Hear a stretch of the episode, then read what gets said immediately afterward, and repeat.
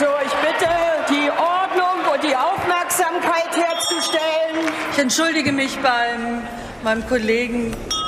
Ich kann noch unendlich lange reden, sehr gerne. Ja, das fürchte ich schon.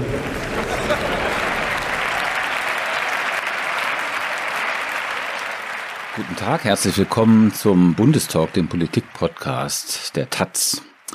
Wir, das Taz Parlamentsbüro, reden alle zwei Wochen über Politik, was wir bemerkenswert finden und was uns aufregt. Heute ist Donnerstag, der 18. August, und wir reden darüber, wie die Ampelregierung die Krise meistert oder eben daran scheitert. Ist die Ampel in der Lage, die Krisenlasten, die vor allem durch den Ukraine-Krieg entstanden sind, gerecht zu verteilen?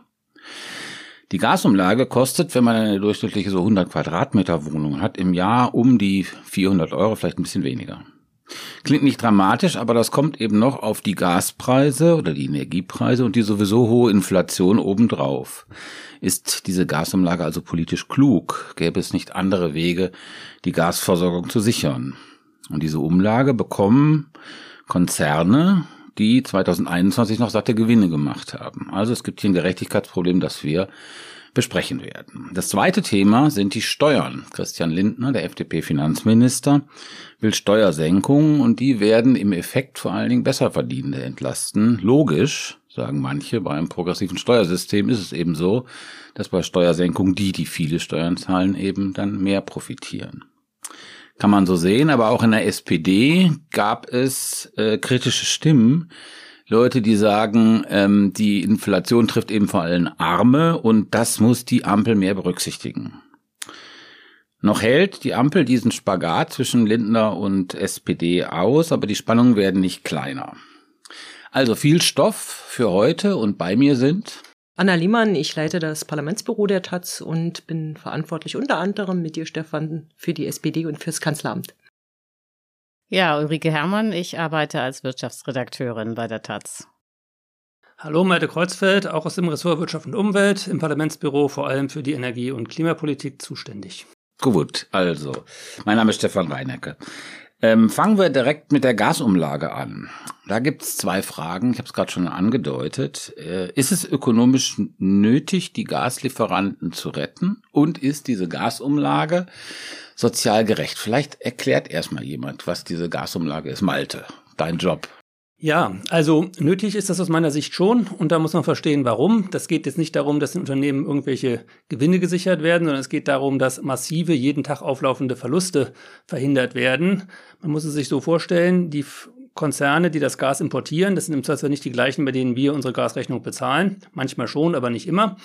Die haben zu festen Preisen über lange Laufzeiten sich äh, Gas bei den Lieferantenländern gesichert, unter anderem in Russland, und haben es ihrerseits wiederum zu festen Preisen mit langen Laufzeiten an ihre Kunden, entweder direkt an die Endverbraucher oder in vielen Fällen an die Stadtwerke weiterverkauft. Also die würden bankrott gehen unter den jetzigen Bedingungen, weil sie gewissermaßen genau, die, das, ihr Produkt nicht, nicht teurer verkaufen können, aber viel teurer einkaufen müssen. War noch gar nicht fertig, genau. Ja? Die müssen jetzt, okay. jetzt kommt ja erst das Problem, so war es bisher, und das Problem ist eben, jetzt liefert Russland das Gas nicht mehr.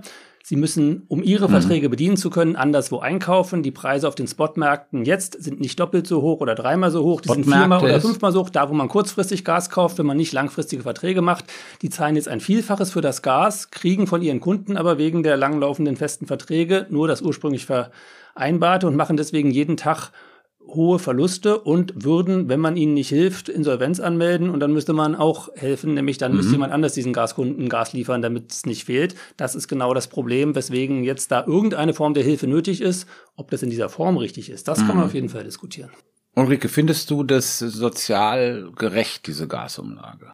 Also vielleicht sollte man noch einmal äh, kurz zurückkommen auf äh, die Summen, um die es da geht. Also äh, der größte Gasimporteur, der auch schon schwer ins Schleudern geraten ist, ist eine Firma namens Uniper und die hat im ersten Halbjahr bereits Verluste gemacht von 12,6 Milliarden Euro. So, das ist völlig klar, dass eine Firma 12,6 Milliarden Euro nicht tragen kann, zumal wenn das jetzt weiterginge und man ja im Winter will man erst recht Gas haben, dann würden noch weitere Milliardenverluste auflaufen. Das heißt, der Staat muss da reingehen und äh, das ist auch sinnvoll organisiert worden. Das sollte man vielleicht auch nochmal sagen. Es ist so, dass der Staat nur 90 Prozent der Verluste auffängt. Also 10 Prozent muss äh, die Firma selbst tragen. Das heißt, es ist keineswegs so, dass der Staat da jetzt irgendwie Gewinne finanzieren würde.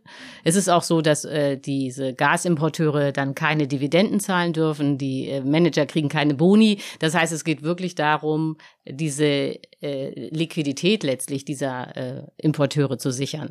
Bevor Letzteres gilt jetzt vor allem für Uniper, wo der Staat ja. eben auch noch direkt eingestiegen ja, ist. Da genau. sind diese Vorgaben gemacht worden. Ich glaube das nicht, dass das für alle Unternehmen gilt, die jetzt äh, von der Gasumlage Nee, die Gasumlage gibt's ja auch noch gar nicht. Genau. Mhm. So, und äh, äh, jetzt war ja deine Frage, ob die Gasumlage richtig ist. Also da gibt es jetzt äh, verschiedene Aspekte. Was auf jeden Fall Quatsch ist, das muss man in dieser Härte sagen, ist, dass die Gasumlage so äh, konstru konstruiert ist, dass nur Gaskunden sie zahlen. Das heißt, es ist so, dass die äh, Gaskunden dann letztlich für das Gas der Gasimporteure zahlen. Jetzt ist es ja aber für den Einzelnen oft rein zufällig, ob er eine Gasheizung äh, hat oder nicht. Das ist auch nicht so, äh, dass jeder das selber entschieden hätte nach dem Motto, ja, ich habe mir gerade vor drei Monaten noch eine Gasheizung eingebaut, als man schon wusste, dass es den Ukraine-Krieg gibt, äh, sondern äh, sehr viele Leute sind ja zum Beispiel auch einfach Mieter von einer äh, Anlage, wo dann zufällig eben Gas verheizt wird. So, und äh, jetzt ist das irgendwie so ein bisschen ungerecht. Die Gaskunden müssen dann diese äh, steigenden Preise finanzieren, viermal so viel wie vor dem Ukraine-Krieg. Und die Leute, die eine Ölheizung haben, äh, haben auch steigende Preise, aber da hat sich der Preis nur verdoppelt. Das heißt, eigentlich wäre es richtig zu sagen, okay, äh, man muss diese äh, Gasimporteure retten. Das hat keinen Zweck, dass dann jetzt die ganze Infrastruktur zusammenbricht. Aber eigentlich müssten da alle Deutschen ran und nicht nur die, die zufällig auf einer Gasheizung sitzen. Anna, wie siehst du das? Ich ich, ich sehe das ähnlich. Der Staat muss da rein. Ähm, es nützt ja keinem Endverbraucher was, wenn der Gasversorger pleite geht, dann ist man, sitzt man auch im Kalten. Was ich nicht verstehe, ist die Logik des Ganzen. Also erst beschließt man eine Gasumlage, die die Verbraucher zahlen. Ähm, und heute wurde bekannt, ähm, wir entlasten die Verbraucher wiederum, indem wir den Mehrwertsteuersatz auf Gas um von 19 auf, auf 7 Prozent setzen. Also erst kommt eine Belastung, für die für die für die Gaskunden und dann kommt eine Entlastung. Ich habe das mal so grob über den Daumen gepeilt gerechnet. Die Gasumlage würde ja für so einen äh, 100 Quadratmeter Haushalt ungefähr 400 Euro kosten. Die Entlastung ähm, die Mehrwertsteuerentlastung würde ungefähr 500 Euro ausmachen. Also im Grundsatz stimmt das schon, was Olaf Scholz gesagt hat. Äh, dass die Mehrwertsteuerentlastung die Belastung ausgleicht. Was ich nicht verstehe, ist, wieso finanziert man das nicht gleich aus Steuermitteln? Also wieso ist diese Abpufferung für die Energieversorger, die ja ökonomisch notwendig und sinnvoll ist, wieso wird die nicht gleich aus Steuermitteln äh, getätigt? Übersehe ich da was oder ist es einfach so ein bisschen Stückwerk? Wir merken, die Leute schreien auf bei den Belastungen, also schieben wir ein Entlastungspaket hinterher. Ich glaube, das Argument bei der bei der Mehrwertsteuer war ja, die, das ist ja an der EU gescheitert. Eigentlich wollten die ja ganz auf die äh, Mehrwertsteuer verzichten. Die Idee gab's ja. Da hat die EU gesagt, es geht aber nicht. Jetzt haben sie das von 19 auf 7 gesenkt. Ja, mit dem plausiblen, ganz kurz, mit dem plausiblen, finde ich, einleuchtenden Argument, dass an dieser Gasumlage, der Notwendigkeit jetzt hier beschrieben wurde, nicht der Staat mit Steuern noch profitieren soll. Ja, aber und Sie senken jetzt ja die Steuer nicht nur auf die Gasumlage, sondern auf den gesamten Gasverbrauch. Das heißt, für Leute, die hohe Gaspreise haben, die zahlen jetzt weniger, als sie okay. mit der Umlage gezahlt hätten. Insofern tatsächlich, äh, man kann es ganz genau nicht sagen, weil die Gaspreise im Moment sehr unterschiedlich, aber die Entlastung ist mhm. jetzt mindestens doppelt so hoch, in vielen Fällen fünfmal so hoch, wie es wäre, wenn nur die Umlage steuerfrei gestellt okay, worden gut, wäre. Dass also wir das, das ist, eine, ist eine große Entlastung. Okay, ja, das war mir nicht klar. Gut, was spricht jetzt, du hast es ja gerade vorgeschlagen, Anna, das Ganze anders zu machen. Du hast kritisiert, dass die Leute zufällig Gasheizungen haben Ölheizungen haben und warum trifft jetzt diese Gasleute? Die andere Idee wäre, das über eine Steuer zu machen. Was, was spricht dafür, was spricht dagegen? Naja, also dass man äh, jetzt ähm, gesagt hat, äh, irgendwie muss fühlbar werden, dass Gas teurer wird, hatte ja damit zu tun, dass, und das muss absolut klar sein, man Gas sparen muss. Es, äh, wir müssen runter beim Gasverbrauch und zwar kollektiv als Gesamtstaat um 15 Prozent, weil es so banal ist, es gibt nicht genug Gas. Punkt. So, und äh, die Leute sparen aber nicht, wenn alles genauso billig ist wie vorher. Das heißt, man, man muss da irgendwie runterkommen. Und dann war die Idee, äh, wenn die äh, Gaspreise für alle spürbar steigen, äh, dann fangen die Leute an natürlich zu sparen. Wenn man sie ent gleichzeitig war klar, man muss sie entlasten, vor allen Dingen die Armen. Aber eigentlich war die Idee, wir entlasten sie nicht bei den Gaspreisen, weil dann würden sie ja denken, oh, Gas ist genauso billig wie immer äh, und die Heizung aufdrehen sondern man entlastet sie sozusagen so, dass es bei ihnen auf dem Konto ankommt. Dann sie aber sich alle denken, Gott, oh Gott, ist das äh, Gas teuer, äh, da spare ich mal und die Entlastung, die gebe ich für was anderes aus, meinetwegen um ins Restaurant zu gehen oder um äh, extra äh, Winterkleidung zu kaufen, weiß der Himmel. So, und das wäre eigentlich schlau gewesen. Nur genau dieser diese Idee, es gibt eine Entlastung, aber nicht bei den Gaspreisen, sondern woanders, damit die Leute sparen, mhm. ist natürlich jetzt torpediert, dadurch, dass man die Mehrwertsteuer bei, auf das Gas senkt. Ja, aber Zwei Anmerkungen dazu. Ähm, ja. Zum einen ist der Gedanke natürlich grundsätzlich richtig, dass Gas teuer sein muss, damit man spart. Aber da muss man sagen, hat der Markt so ein bisschen alles, was der Staat jemals tun kann, irgendwie überholt. Also die Gaspreise verdoppeln sich, äh, sind, äh, verfünffachen sich marktgetrieben. Ob die sich jetzt durch die Umlage dann noch verfünfeinhalbfachen, das macht auch keinen so großen zusätzlichen Anreiz mehr. Das ist sozusagen, ähm, der Großteil Gas wird sowieso so schweineteuer. Und diese, diese Idee, man entlastet woanders, ist halt deswegen nee, schwierig. Im Moment brauchen Entlastung vor allem die Leute, die mit Gas heizen. Die haben das Problem. Und du hast aber gar keine Statistik, wo du sagen kannst, du entlastest speziell Leute mit Gasheizung, ähm, weil du mhm. ja keine Tabelle hast, wo drin steht, nach Einkommen und Heizungsart und Gasverbrauch die Leute ja. aufgelistet sind oder so. Das bräuchtest du aber, um gezielt entlasten zu können. Insofern weiß ich ehrlich gesagt jetzt bei der Entlastung nichts Besseres als über die Mehrwertsteuer okay, gut, im Moment. ist klar geworden. Ulrike. Nee, das sind jetzt, glaube ich, zwei verschiedene Themen. Also das eine ist, äh, da muss ich jetzt mal zugeben, aber vielleicht kannst du mir das einmal erklären. Da habe ich schon deinen Kommentar in der Taz nicht verstanden. Der Punkt ist doch, auf dem Markt sind die Gaspreise sehr hoch. Das kommt aber bisher bei vielen Verbrauchern nicht an, weil sie langfristige Verträge haben. Das hast du doch genau selber erklärt. Das heißt, die Gasumlage kommt nicht on top drauf, nach dem Motto, die Leute haben schon ganz, ganz hohe Gasrechnungen und dann mussten sie auch noch die Umlage zahlen. Nein, sie zahlen die Umlage, weil die teuren Gaspreise bei ihnen gar nicht in der Rechnung auftauchen, weil es diese langen Lieferverträge gibt. So, das heißt, äh, das ist, ähm, ich habe immer schon deine ganze Argumentation nicht verstanden. Vielleicht kannst du das nochmal erklären und dann machen wir weiter. Das kann ich ja. kurz erklären, genau, weil tatsächlich kommt es bei sehr vielen Leuten jetzt schon an, weil beim Gas auf dem Endkundenmarkt Verträge von mehr als zwölf Monaten sehr unüblich sind und der Preisanstieg hat der ist jetzt bei vielen, kommt er jetzt schon an und bei allen anderen kommt er innerhalb der nächsten vier Monate an. Und dass er schon bei sehr vielen angekommen ist, sieht man daran, dass die Umlage ja viel niedriger ausfällt, als man angenommen hatte. Man hat damit bis fünf Cent gerechnet. Es sind nur 2,4, was eben gerade zeigt, ein großer Teil dieser Mehrkosten wird jetzt schon weitergegeben und die Umlage wird dann ja auch immer wieder kleiner. Aber insgesamt am Schluss werden alle mhm. ein Vielfaches für das Gas bezahlen, was sie vor einem Jahr bezahlt haben. Ja, aber dann ist trotzdem deine Rechnung falsch, dass die Umlage sozusagen noch on top kommt, sondern das ist sozusagen kommunizierende Rühren. Bei denen, wo die Preiserhöhung jetzt schon realisiert mhm. worden ist, kommt es on top. Okay, das ist klar. Kann ich noch ein, ein, ein, ein, ein weiteres Entlastungsmodell in den, in den Raum mhm. werfen? Ich teile nämlich eure Analyse nicht oder Ulrikes Analyse nicht, dass man, dass alle pauschal jetzt Gas einsparen müssen. Also gerade ärmere Haushalte, halte, die sparen ja jetzt schon. Also wer jetzt schon am, am Limit ist und sagt, jetzt musst du aber noch mal den Gürtel enger schnallen, der schnallt, äh, der, der spart dann eben nicht am Restaurantbesuch, der, der spart dann, weiß ich nicht, beim Essen, bei den Schulsachen für die Kinder, der spart an ganz elementaren Dingen. Deshalb finde ich den Vorschlag, äh, den übrigens Linke und Union, das ist eine schöne Koinzidenz, in, äh, in den, äh, auf den Tisch gelegt haben, dass man ein Grundkontingent für Energie äh, für alle ähm, ziemlich günstig ähm, schafft und wer oder oder oder oder, oder mhm. zur Verfügung stellt und wer eben mehr verbraucht und das sind ja dann oft Leute, die auf größerem Fuß leben, die eine größere Wohnung haben, mehr aus mehr mehr Energie verbrauchen, dass das dann darüber hinaus teurer wird. Mhm. Das finde ich einen charmanten Vorschlag, wo man den Leuten, die es wirklich nötig haben, die Luft verschaffen würde, eben nicht in einer kalten Wohnung zu sitzen. Also dass man so eine Grundversorgung Grund, sicherstellt. Grundversorgung Im Grundsatz eine gute Idee, funktioniert beim Strom wahrscheinlich besser als beim Gas, weil du da eben nicht diesen Effekt hast. Da wohnen oft die Armen in den schlecht gedämmten Wohnungen mit dem hohen Gasverbrauch und die Reichen wohnen in ihren schick sanierten, gut gedämmten Häusern mit äh, äh, ähm, äh, Solarthermie auf dem Dach und Wärmepumpe hinterm Haus. Das heißt, diese Idee, die Reichen brauchen mehr Gas als die Armen, das stimmt eben leider nicht. Und damit kriegst du wieder so ein Problem, wie du das gerecht hinkriegst. Okay, über die technische Ausgestaltung müsste man sich dann wahrscheinlich unterhalten, aber der Grundgedanke, du ja. ermöglichst allen Leuten im Winter nicht zu frieren, aber wer darüber hinaus äh, Energie braucht, der muss es eben teurer also, bezahlen. Die Nochmal, ich, äh, ich bin ganz dafür, die Armen zu entlasten. Nicht, dass das jetzt irgendwie äh, untergeht.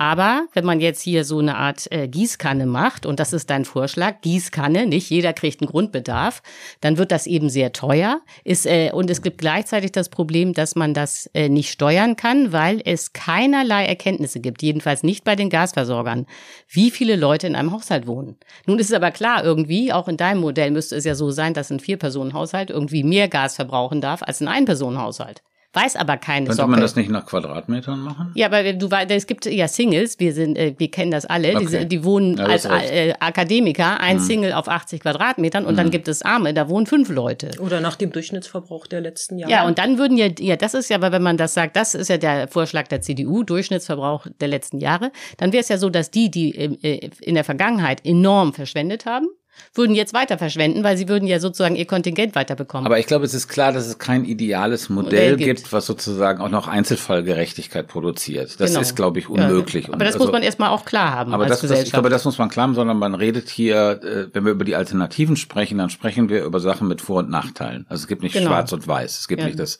ideale Modell, was alle Probleme löst und allen gerecht wird und das andere, was äh, äh, nur Nachteile hat. Aber da in der Abwägung finde ich das, was Anna vorgeschlagen hat, also was ja schon länger in der Diskussion ist, doch nicht so doof im Vergleich zu dem, was jetzt ist. ja, wie gesagt, äh, man hat äh, keine Daten. Mhm. Äh, äh, es wäre sehr teuer. Es würden auch Leute profitieren, äh, die überhaupt äh, nicht unterstützt werden müssen, sondern die das Mhm. mühelos stemmen könnten. Die Leute würden nicht animiert zu sparen, nicht wirklich. Also man muss einfach klar haben, 15 Prozent, das ist eine Hausnummer. Wenn man jetzt sagt, weißt du was, ihr kriegt ihr euren Grundbedarf und dann ist das irgendwie der Grundbedarf der letzten Jahre, dann kriegt man vielleicht Mhm. sechs Prozent hin bei den Haushalten. So, die, äh, also das, äh, das hat man ja beim Tankrabatt gesehen. Das war ja eine ähnliche Idee. Alle kriegen irgendwas. Mhm. Äh, dass da, das Signal damit an die Leute kommt. Wisst ihr was? Eigentlich Ja. gibt's hier genug Energie und bei, bei, das, Ja. bei Öl geht das noch irgendwie. Das kann man da auf dem Weltmarkt dann irgendwie zusammenfriemeln. Bei Gas Ja. wird eine Lücke sein. Bei dem Tankrabatt hast du, gebe ich dir recht, das war bestimmt das Signal, also man kann einfach so weitermachen, man muss nicht sparen, das war ein fa- ganz falsches Signal, das ist richtig.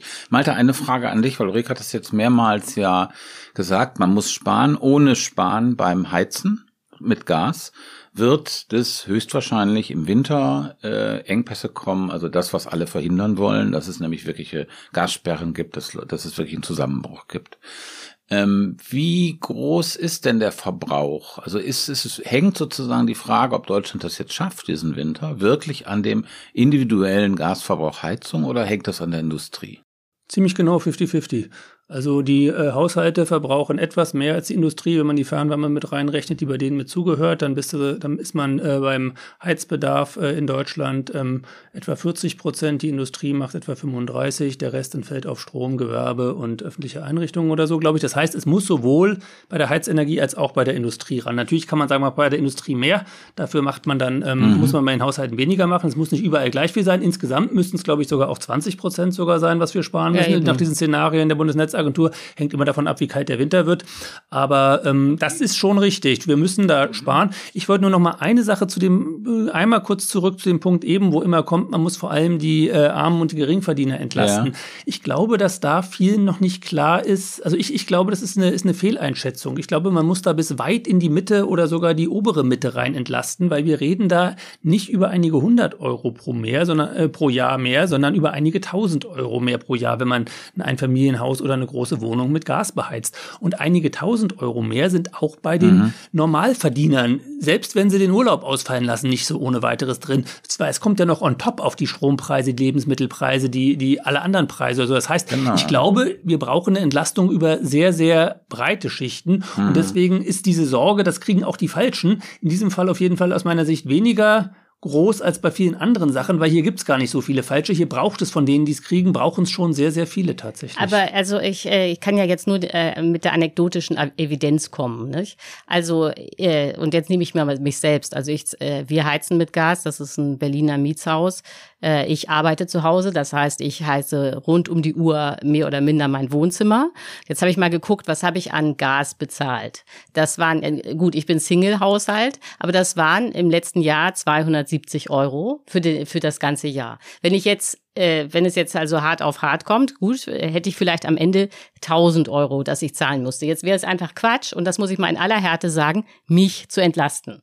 Und äh, ich bin jetzt äh, äh, ganz sicher, dass ich nicht der Einzelfall in Deutschland bin. Es, oder anders gesagt, es ist so, 50 Prozent der Bevölkerung haben keine Ersparnisse und diese 50 Prozent mhm. sind dann getroffen. Und die, und da hast du recht, das ist jetzt nicht nur, das sind nicht nur die Ärmsten, sondern das ist auch, äh, sind auch große Teile der Mittelschicht, Unterschied die muss man entlasten. Aber die oberen 50 Prozent, die das irgendwie selber stemmen können, muss man nicht entlasten. So, und das, äh, das ist mir total wichtig, weil diese äh, Entlastungspakete, die wir bisher hatten, sind, haben so, so funktioniert, dass man insgesamt schon 30 Milliarden ausgegeben hat und davon sind zwei Prozent bei den, äh, zwei Milliarden bei den Bedürftigen angekommen.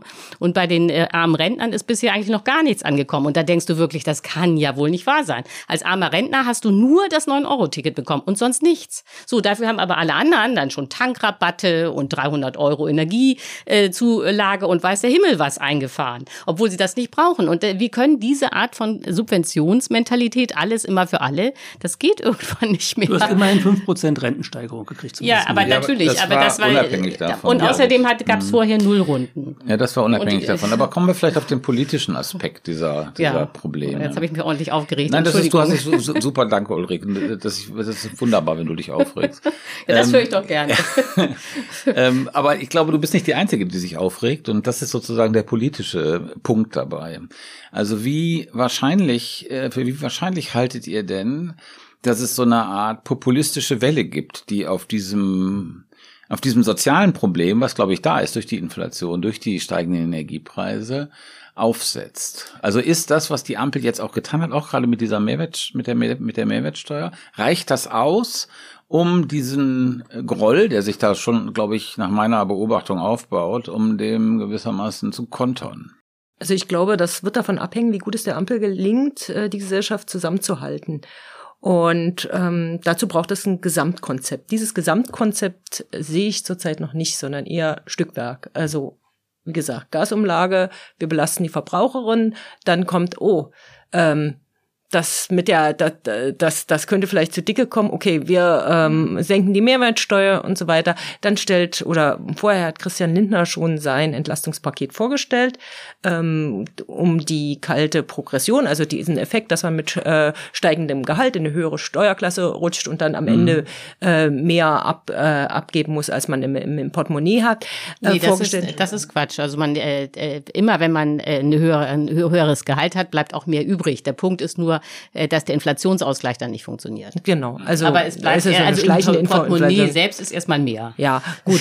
ähm, aber ähm, der Punkt ist ja, also dieses, dieses Steuerkonzept, was ja im Übrigen, ähm, also was im Übrigen gar nicht so doof ist, auch Grüne und SPD haben im Wahlprogramm versprochen, mittlere und äh, kleine Einkommen zu entlasten. Also eigentlich müssten die sein.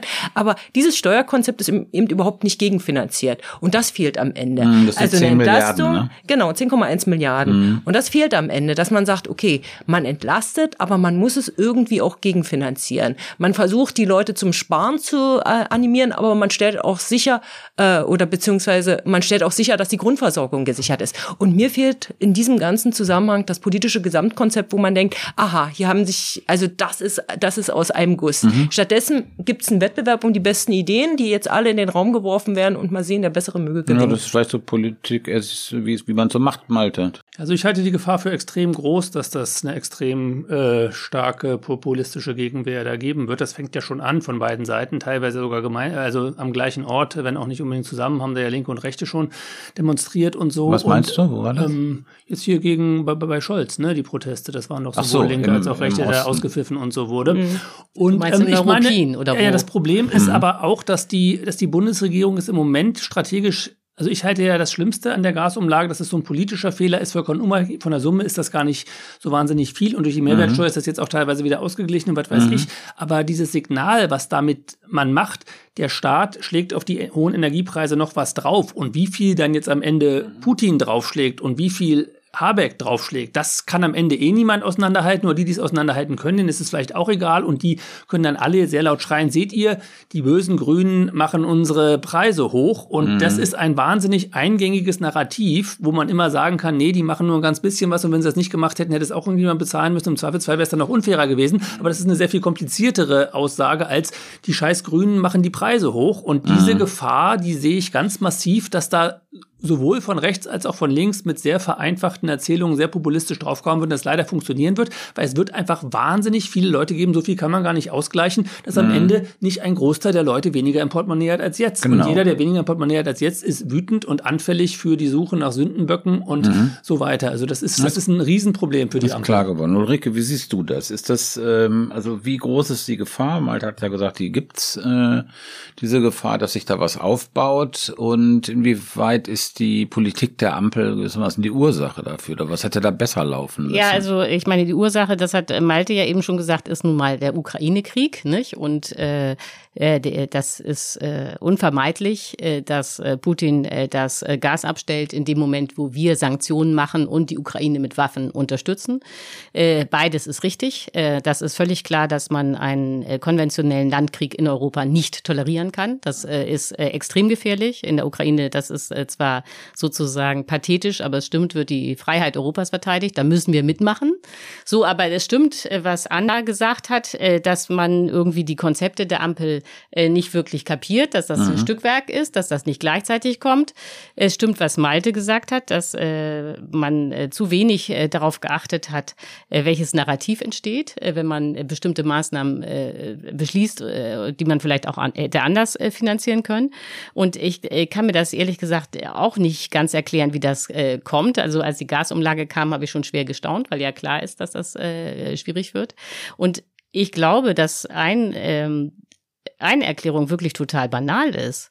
Und das ist, äh, dass wir gerade Sommerpause haben. So, und wenn immer, äh, und das läuft ja dann so, immer ist irgendjemand im Urlaub, also entweder sind Teile der, der Minister in Urlaub, ähm, man kann sich gar nicht äh, abstimmen, aber noch schlimmer, es sind ja nicht nur die Minister im Urlaub, sondern der, der gesamte Verwaltungsapparat in diesen Ministerien. So, und das geht doch aber alles immer, da kreisen doch immer die Mappen, nicht? Diese Ressortabstimmung und so weiter. Äh, das vieles wird ja auch äh, nicht in den Ministerien selber, äh, von den Ministern, sondern weiter unten beraten und schon mal vorstrukturiert. Und das entfällt, weil sie jetzt gerade alle irgendwie am Badesee sitzen. Und ich glaube, mhm. das erklärt zum Teil. Also das ist aber im, Grund, aber im Grunde beschreibst du jetzt einen Mangel an Führung in der Ampel.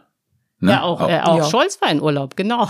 Ja, genau. gut. Ja, aber ich meine, Der das gegönnt. ja eben, aber, das finde ich jetzt mh. auch mal. Also das muss auch in Ordnung sein, dass äh, Politiker in Urlaub gehen. Er ist immerhin zurückgekommen aus dem Urlaub, um die Juniper-Rettung zu verkünden. Ja. ja.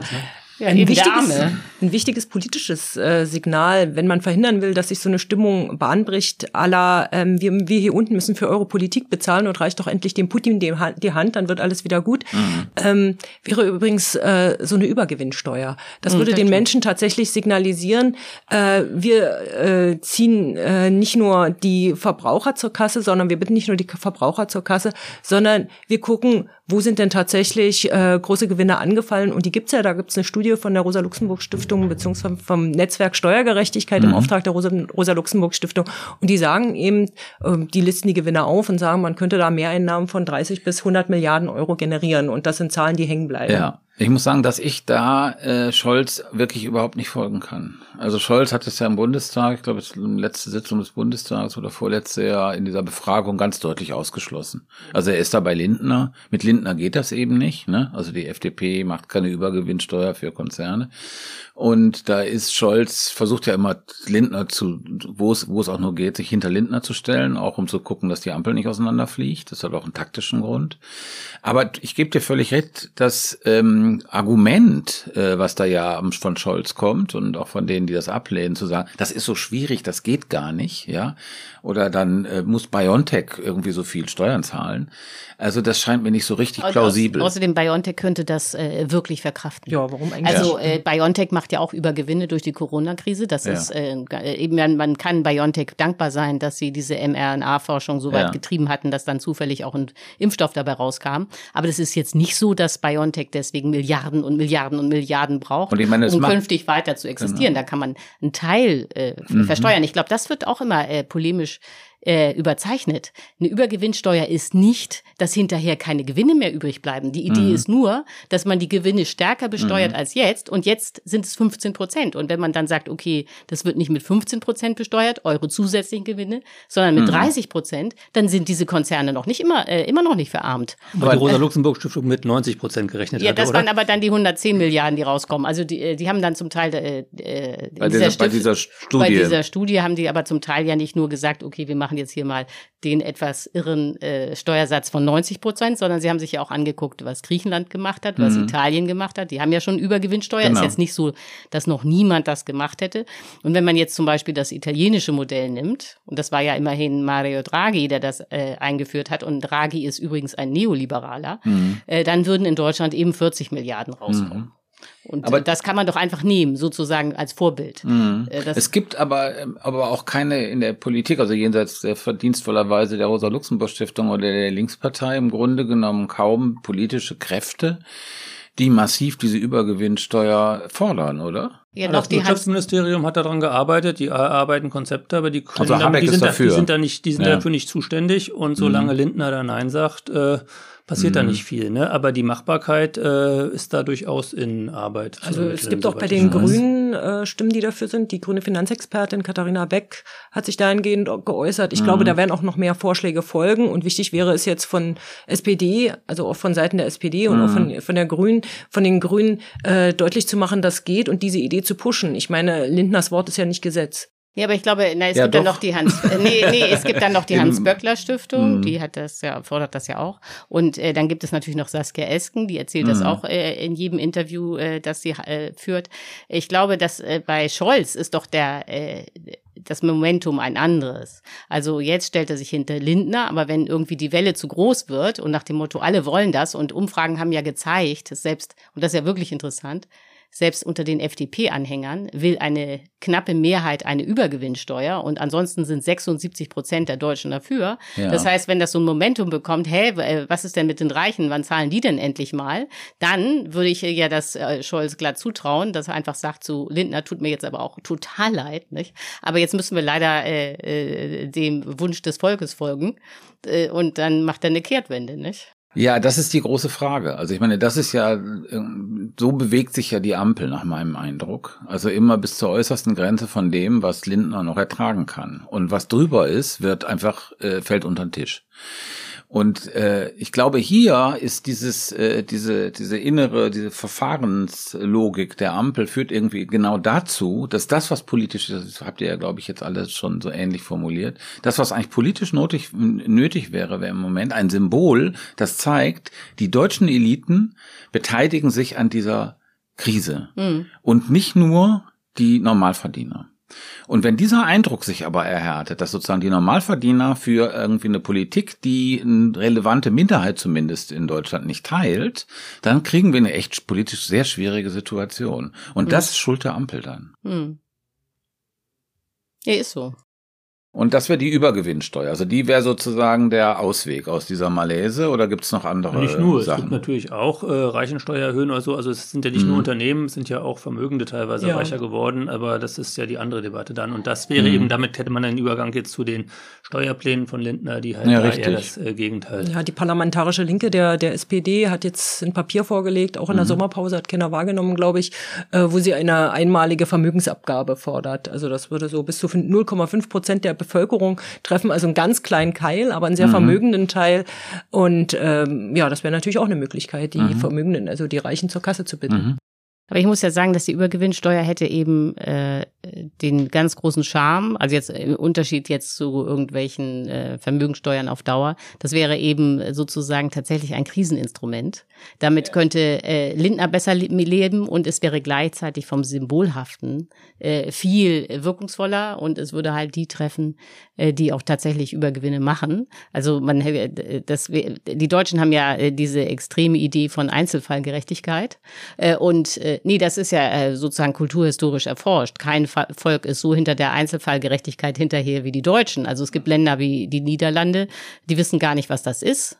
Die haben ein äh, rein pauschaliertes Steuersystem. Das ginge ja in Deutschland gar nicht. nicht? Da muss ja jede äh, geschiedene Ehefrau abgerechnet werden. So und ähm, äh, diese Übergewinnsteuer bedient aber genau diese Idee, es sollen ja. die zahlen, die jetzt in der Krise äh, da irgendwie also äh, auch, gewonnen haben. Es spricht wahnsinnig viel dafür, weil es auch sozusagen eine Idee ist, die man nicht groß erklären muss. Also die ja. jeder, sofort versteht. Und weil sie ja, genau. schon eingeführt ist. Und weil sie schon eingeführt ist. Also, also man, man sieht, dass es schon funktioniert oder ja. dass es in anderen Ländern durchaus. Selbst die Briten haben das. Ja. Also selbst die Tories haben das ja. eingeführt. Ja, also es ist schon, erstaun ist schon eine erstaunliche, also es gibt eine erstaunliche Hemmung in Deutschland, ähm, offensiv Eliten zu belasten. Und das zeigt sich in dieser Krise auf doch fatale Art und Weise.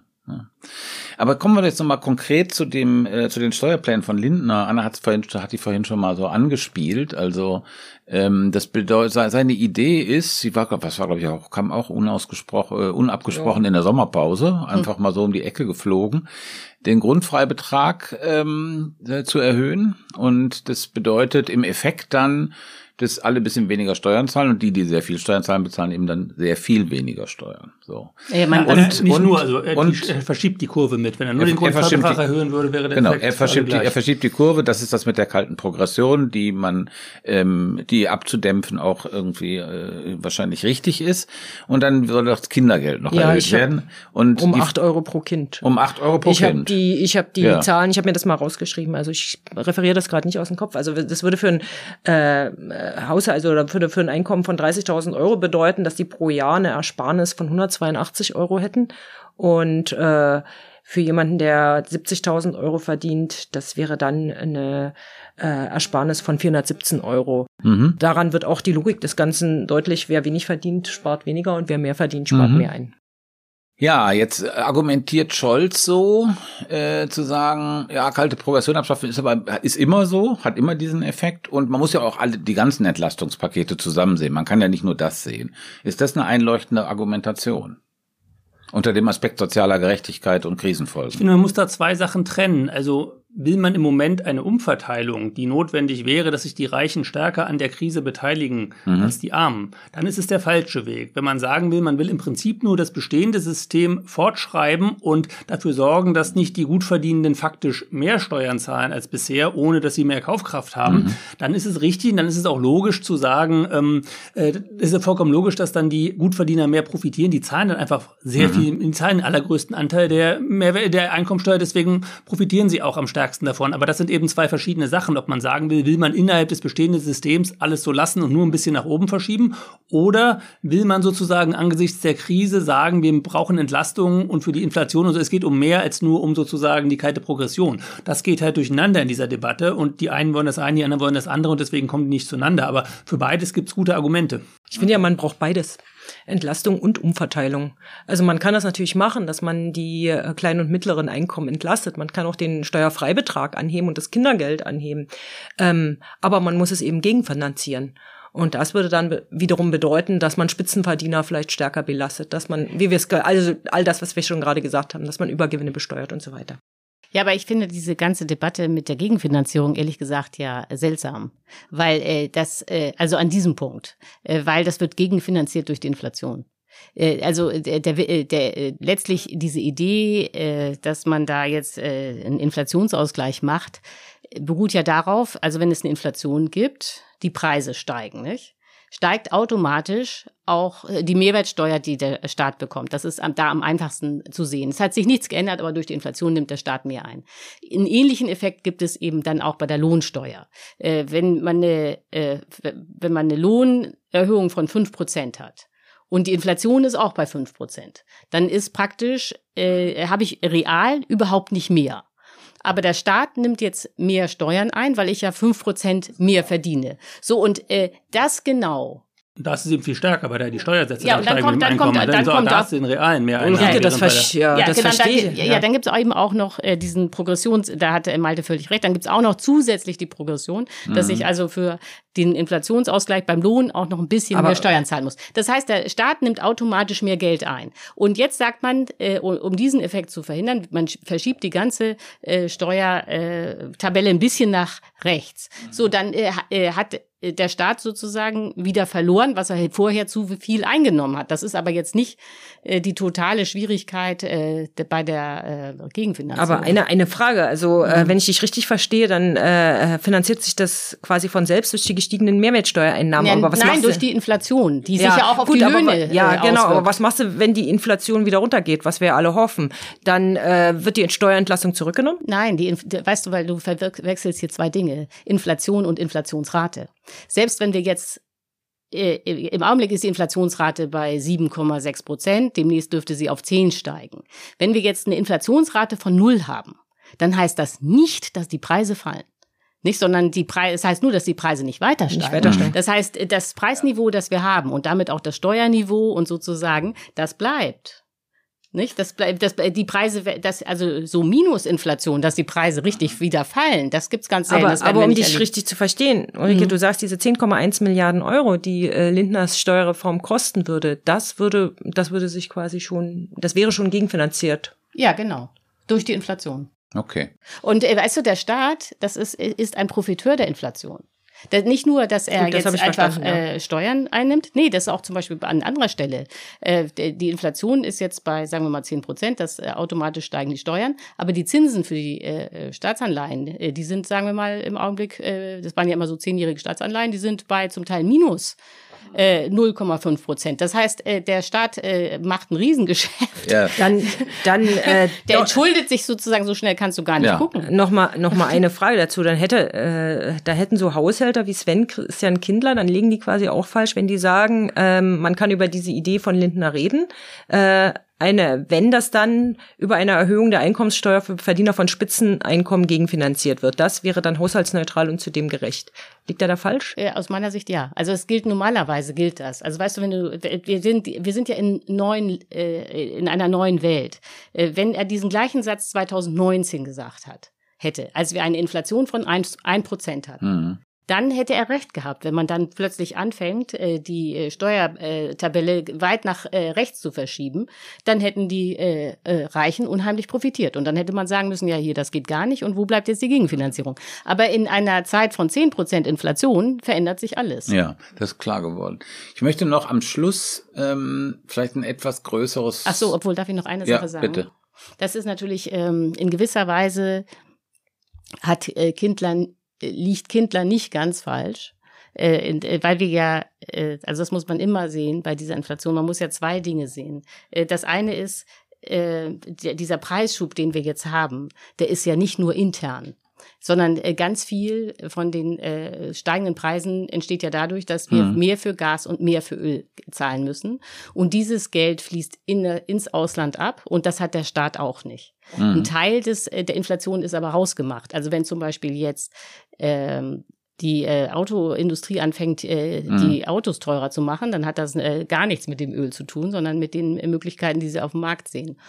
Oder auch, dass jetzt die, äh, äh, die Hotels so zulegen, nicht? Das, äh, und riesigen mhm. Preiserhöhungen, ja. das hat auch nichts äh, mit dem Gas und Öl zu tun. Klar. Sven Christian Kindler ist übrigens der haushaltspolitische Sprecher der Grünen und ja. vielleicht hört er ja diesen Podcast auch und ja, hat genau. Lust, selber Stellung zu nehmen okay, oder genau. fragen ihn. Okay, ich möchte zum Schluss nochmal ähm, also er hat Halbrecht, will ich sagen. Ja, äh, noch einen etwas weiteren Rahmen wählen. Und zwar, das ist ja jetzt eine akute Krise. Ja, das ist der Ukraine-Krieg und so sieht's aus. Mhm. Und ähm, gut, der Ukraine-Krieg wird irgendwann zu Ende gehen. Wir wissen nicht wann. Und dann wird wieder alles normal oder so wie vorher sein. Oder was passiert? Ich würde was anderes vorschlagen, eine andere Lesart vorschlagen. Und da interessiert mich eure Meinung zu.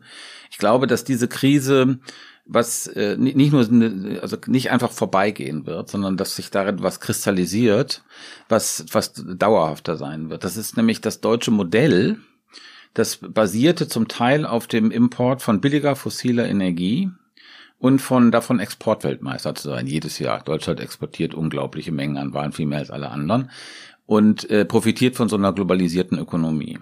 Und wir haben jetzt, glaube ich, äh, wir sehen, dass an beiden Seiten das so prekär wird. Also mit dem Import von billiger fossiler Energie und mit dem Export, so wie das in der, in der Hochphase der Globalisierung war. So, das, das wäre die, wäre die These oder die, die, und das bedeutet für das deutsche Modell was? Das bedeutet nämlich, glaube ich, dass diese Form von sozialem Ausgleich, die zur Bundesrepublik gehört, dass die schwieriger wird.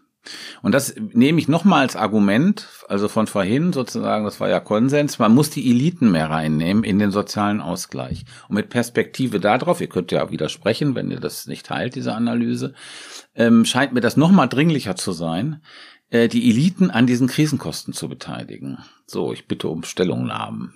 Ja, vollkommen richtig, dass man die beteiligen muss, aber zwei Widersprüche zu deiner Analyse. Ja. Zum einen glaube ich, ähm, wenn, die, wenn ich die Zahlen richtig im Kopf habe, sind die deutschen Exporte gar nicht zurückgegangen. Dass der Exportüberschuss äh, zurückgegangen ist, liegt allein daran, dass die Importe so viel teurer geworden sind. Das heißt, wir exportieren genauso viel wie vorher, wir zahlen nur viel mehr für die importierten Rohstoffe. Und zum anderen glaube ich, dass langfristig äh, der Effekt der gegenteilige sein kann, weil wir haben bisher wir zahlen im Moment wahnsinnig viel für die Importe. Wir haben bisher aber auch viel für die Energieimporte bezahlt. Und dadurch, dass die jetzt so teuer sind, werden wir uns ja sehr viel schneller davon unabhängig machen, als wir es geplant haben. Wir hatten ja vor, bis äh, 2045 klimaneutral zu werden und keine Kohle, Öl und Gas mehr zu verbrennen. Im Moment, und dadurch, indem wir das jedes Jahr ein bisschen teurer machen, im Moment wird das nicht jedes Jahr ein bisschen teurer gemacht, sondern schlagartig so viel teurer, dass sich alle Einsparmaßnahmen, die man sonst irgendwann langfristig gemacht hätte, jetzt kurzfristig kommen müssen. Das ist ein kurzer, das ist ein Schock für alle jetzt. Aber aber ein Schock, der natürlich insgesamt das Ergebnis haben wird, dass wir nach Ende ja. dieses Schocks in ein paar Jahren viel weniger verbrauchen werden als vorher, viel weniger importieren müssen und äh, deswegen insgesamt sozusagen viel unabhängiger werden. Ich verstehe, das ist ein sehr äh, bedenkenswertes Argument. Zu dem ersten wollte ich sagen, da hast du, da habe ich mich vielleicht missverständlich ausgedrückt. Ich meinte jetzt nicht die aktuellen Import-Export-Statistiken, sondern ich meinte die ganze Diskussion nach Corona mit China zum Beispiel, dass sozusagen solche Abhängigkeiten auch im Export Resilienz hieß es da, dass wir die runterfahren müssen. Und das schränkt sozusagen äh, Möglichkeiten von deutschem Export ein. Das war meine Überlegung. Ulrike. Ja, also die, also was man äh, sicher sagen kann, ist, dass es eine breite Diskussion gibt über Deglobalisierung. Also bei Corona hat, war das, fing das schon an, dass dann irgendwie alle dachten, äh, auch weil dann plötzlich Insulin knapp wurde, das kam ja aus Asien, jetzt kam das nicht mehr an wegen der gestörten Lieferketten, äh, dass man sich auf keinen Fall bei wirklich zentralen Medikamenten abhängig machen kann und dass das äh, nicht sein kann, äh, dass man dann plötzlich kein Insulin mehr hat oder keine. Das war ja auch schwierig mit den Herzmedikamenten und so. Und ich glaube, das wird tatsächlich passieren, dass man so bei zentralen Medikamenten wieder anfängt, eine europäische Versorgung aufzubauen. Oder auch bei, zum Teil bei Masken, Schutzanzügen und so, wo es da so Schwierigkeiten gab. Aber äh, so eine generelle Deglobalisierung, wie man sie jetzt äh, diskutiert, äh, Richtung China, so nach dem Motto, die Halbleiter müssen alle in Deu äh, Europa wiederhergestellt mhm. werden und am besten auch die Handys und natürlich 5G müssen wir auch machen und so weiter und so fort. Eigentlich alles Technische muss wieder in Europa sein. Äh, das, da würde ich denken, dass das äh, ganz lange diskutiert wird, sehr engagiert mit allen Beteiligten, aber es wird nicht stattfinden. Jedenfalls nicht in Friedenszeiten. Und das liegt einfach daran, dass es so wahnsinnig teuer wäre. Also, dass wir die Globalisierung haben, liegt ja daran, dass so eine internationale Arbeitsteilung ja. von allen Varianten am billigsten ist. Und das Einzige, was äh, sozusagen die internationale Arbeitsteilung wirklich äh, auch in Friedenszeiten beenden würde, wäre, dass plötzlich äh, Schiffsdiesel so teuer wird, dass die äh, Tanker und die äh, mhm. äh, Containerschiffe äh, nicht okay. mehr fahren. Aber äh, die Deglobalisierung Richtung China das wäre meine Prognose. Passiert erst in dem Moment, wo Taiwan angegriffen wird. Also du meinst sozusagen, die ökonomische Logik äh, dominiert die politische. ja, genau. Fall, so, ja. das ist schön ja, ja, nein, Gut, wolltest du nochmal. ja. Anna, was denkst du? Ähm, ich denke, dass äh, einige dem, dem deutschen Exportmodell vielleicht gar nicht so doll nachweinen würden, weil ähm, das nützt natürlich uns, aber andere müssen halt das Zeug auch kaufen und äh, das geht natürlich ähm, auch zu Lasten anderer. Also ich glaube, das deutsche Modell, ich nenne mal so, wird sich an zwei Komponenten messen lassen müssen. Einmal, ob es gelingt, Wohlstand auch mit erneuerbaren Energien zu sichern und nicht mit billigen und schmutzigen Energien und äh, zweitens, ob es gelingt, das auch nachhaltig äh, zu machen. Das heißt, dass es eben nicht zu Lasten anderer geht, sondern dass mhm. es gelingt, Wohlstand auch gerecht zu verteilen. Mhm. Gut, ja, danke. Also das war's für heute. Das war der Bundestalk. Wir bedanken uns bei Nikolai Kühling für die Produktion, bei Anne Fromm für die Produktion. Fragen und Kritik gerne an bundestalk.taz.de. Und ähm, wenn ihr trotz Gasumlage und Inflation noch ein paar Euro übrig habt, dann gibt's tatsächlich, darüber freuen wir uns sehr. Bis in zwei Wochen. Tschüss. Tschüss. Tschüss. Tschüss. So, wir sind damit am Schluss unserer heutigen Tagesordnung. Die Sitzung ist geschlossen.